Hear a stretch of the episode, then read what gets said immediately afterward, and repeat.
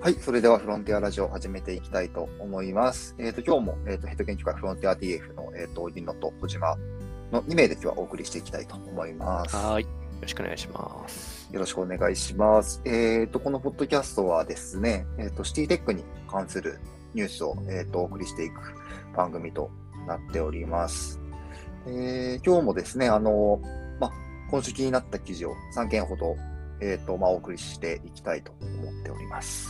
はい。お願いします。はい。最初ですね、あの、ちょっと面白い記事を見つけまして、あの、紹介させていただきますよと。で、これは PR タイムズからですね。はい。はい、えー、ちょっとタイトルを読み上げると、犯罪予測システム開発のシンギュラーパーチュペーション。ちょっとごめんなさい。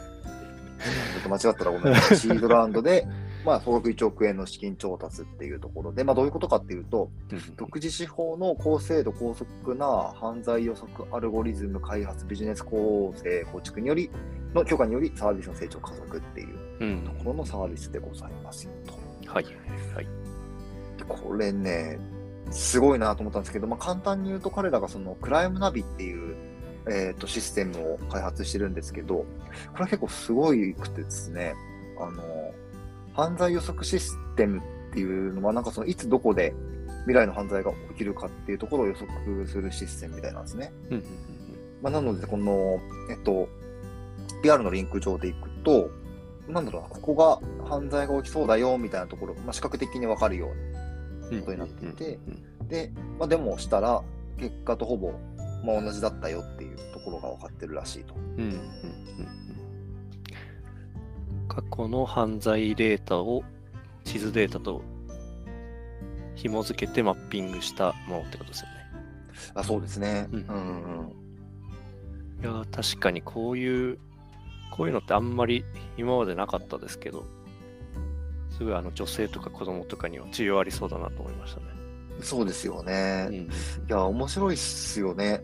うん、なんなんだろう。なんか感覚的には理解できそうじゃないですか。はい、はい、過去のデータとか見ながら、うん、うん、えっと、ここ犯罪起きそうだよとかっていうのは分かると思うんですけど、なんかどうやら、その日とか、えっと、予測を、まあ、日々日々変えるみたいなんですよね。うんうんうんうん、っていうので、なんか、ななんだろうな、すごいっすよね、本当に。ありそうでなかったというか、概念は分かるんだけど、どうやって内側になってんだろうっていうところが、なかなか難しそうな。うんまあなんか、よく親とかには夜あの道は一人で歩くなみたいな とか昔言われた記憶ありますけど。ありますね。なんかそういう暗黙知みたいなのこうデータでこう明らかにしていくみたいな。やっぱ AI の得意なことだなと思います。ああ、面白いですね。うん、暗黙知がね。暗黙知を。可視化すると。ちょっと暗黙知って言いたかっただけですけどやっぱ最近こういうの多いですよね。データでこう犯罪者を見つけるみたいな。うん。でもいいことっすよね。うん。いやー、本当にアニメの世界というかね、あこの SF の世界に、ね、なってきましたよね。あれですね、まさに。あれの世界ですね。 サイコパスも。ああ、サイコパスも、僕も多分小島もね、結構好きなアニメなんですけどね、うんうん、サイコパスっていう。かなり面白いですね。なんか最近だとこうカメラでこう顔認証みたいなのをこう見て、なんかその人のこう動きとかから犯罪するかどうかを判断するみたいなのとかもなんか聞いたことありますけど。ちょっと怖いですね、それ逆にね。人の顔見てね。うん、だまさにこう何も犯罪してないのに捕まるみたいな そういう未来が来たら怖いなとか、ちょっと想像しちゃいますけど。なるほど。まあでもこれでね、安全になったりとか、なんかね、僕なんか思ったところでいくと、結構土地とか地下みたいなところですよね。うんうん、不動産とか、なんかエリアみたいな概念が、意外とね、こういうところで、あの、うん、明るみに出るというかね。なるほど。うん、確かに、地下に関わってくるとかはありそう。はい。ちょっとこれはね、応援したいサービスですね。うん、うん、はい。続いてのニュースに参ります。はい、ね。はい。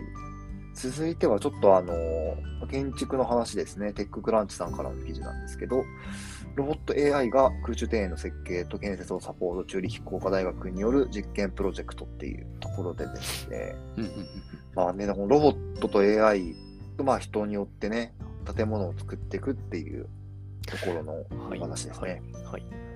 チューリヒ工科大学。そうですね、チューリヒ工科大学っていうのが、まあ、なんかその記事の内容なんですけど、結構この新しい建築のアプローチみたいなうん。データを使ったりとか、多分そのファブですよね。はちい。はい。ょっとショップボットかちょみっとたいなもとっことろはいはい。そうですね。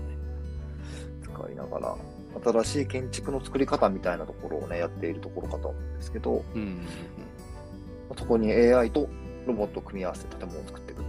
うん。はい。はい。はい。これね、何がすごいかっていうと、あのー普段の建築ってあれじゃないですか。あの、まあ、僕らもプロではないんですけど、今どう原爆どうなってるのかっていうところは、まあわかんないところはあるんですけど、基本的には、なんかその、建物をまあ設計して、で、えっと、構造計算とかして、うん。実際に施工するみたいなうんうんところになると思うんですけど、なんかこう、作りながらもう構造計算もしちゃって、はいはいはい。で、どんどん建てていくみたいな、なんうん。かそういうことができるみたいなんですよね。うんうんうんうん。3D CAD みたいなものなんですかね、きっと。そうですね。で 3D CAD をこう、うん、部材とかこう動かすたびに構造計算その場でしてくれて、これは無理だよみたいなのを判断してくれるという感じなんですかね。っていうサービスきっとう。うん。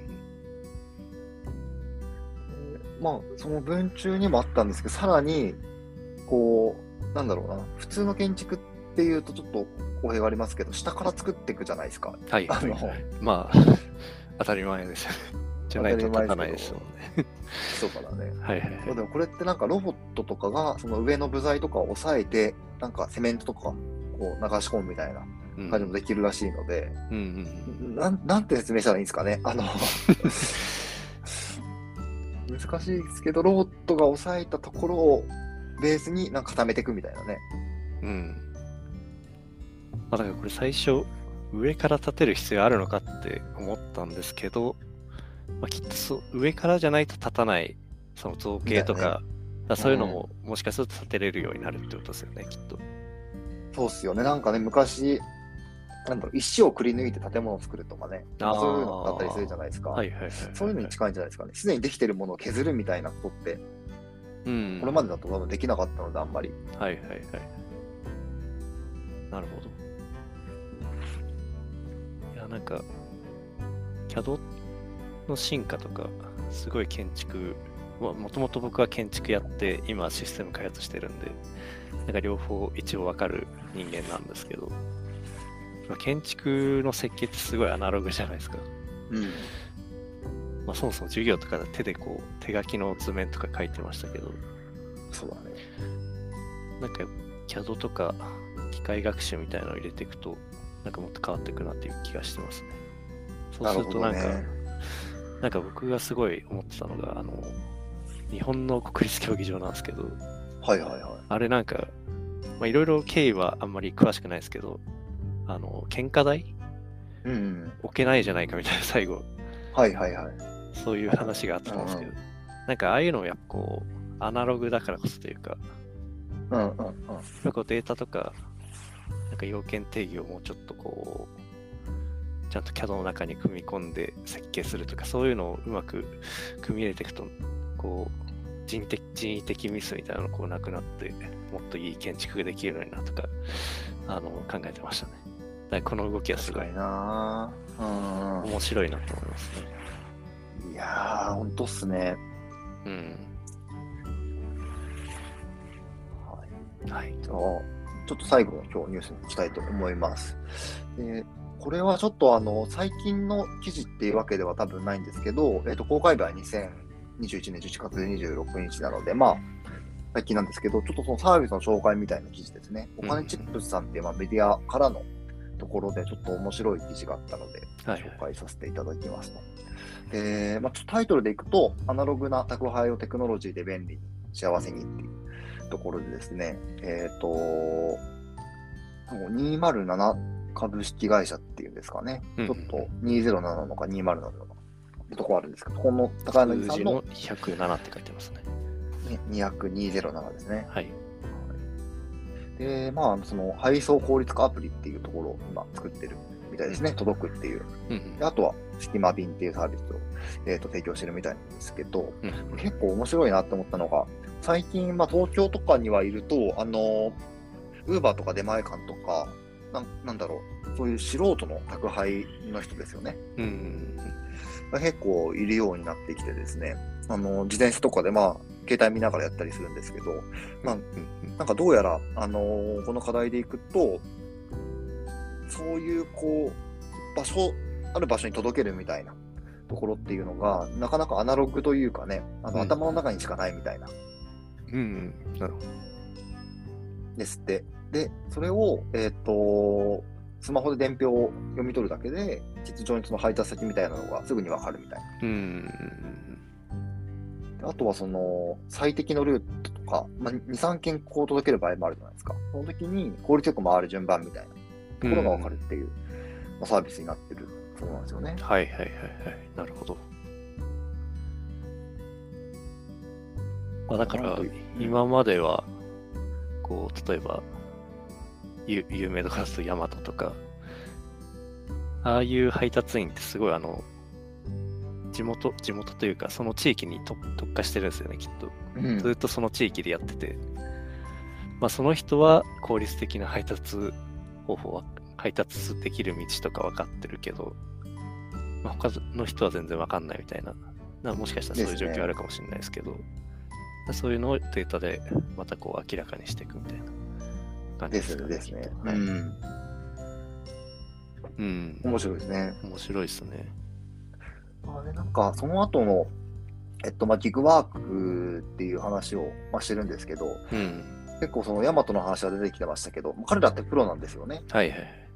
で、プロじゃなくても、えっと、その宅配をするみたいなうん人っていうのは、まあ、いていると。っはいてはいいうところで、そういう人たちの、なんかその業務支援サービスみたいなうんところになるんじゃないのかなっていうなるほとど。ころの話をしてますね。うんうんうんうん、なんというか、すごいね、記事中にもあるんですけど、物流全体でいくと結構テクノロジーな要素入ってて、うん。はいあ。の、物流センターとかに僕遊びに行ったというか、見学させてもらったことあるんですけどおー、そうなあんですねる会社、はい。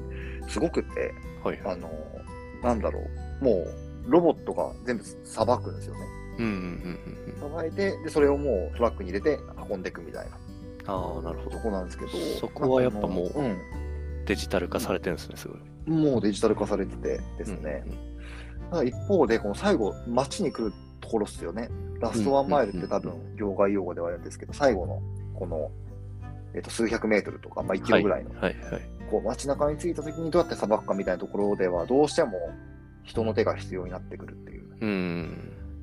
ところはあるので、まあ、これもなんか、どんなに、なんだろうな、AI とか発達したとしても、最後のワンマイルみたいなところは、なくならない気がするので、はいはいはい。よく言われてますよね。ねえ、まあそのあたりでいくと、すごい注目のサービスかなっていうふうに思いますよね。うんまあ、ただそういう意味で言うとあれですよね。例えば、最近だとドローンとか、はいはいはい。ああいうのが出てきて、まあ、それにこの、あの、効率の良い配達ルートとかっていうデータがこう重なってくると、それこそラストワンマイルもこう、機械で代替できちゃうみたいな、なんかそういう未来もあるのかなと想像しちゃいますね。確かに確かに。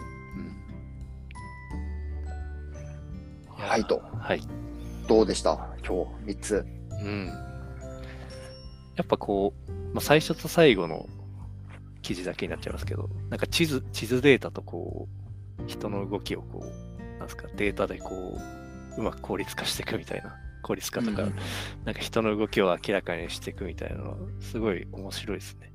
面白いですね。他のサービスとかももしかすると地図絡みで考えられそうなのかなとか、確かに思っ確ちゃかいにまし。たはい。ちょっとそういうの探してみようかなと思いました。ありがとうございます。じゃあ今日は、えっと、犯罪予測システムの話うんと、あとはロボットと AI の設計の話。はい。で最後はラストワンマイルの、えっと、宅配の話でした。はい。はい。で、このポッドキャストはですね、毎週、えっと、1回ですね、シティテックにまつわる、えー、とサービスを紹介していきたいと思いますので、えー、と引き続きよろしくお願いします。お願いします。いやーありがとうございました。ありがとうございました。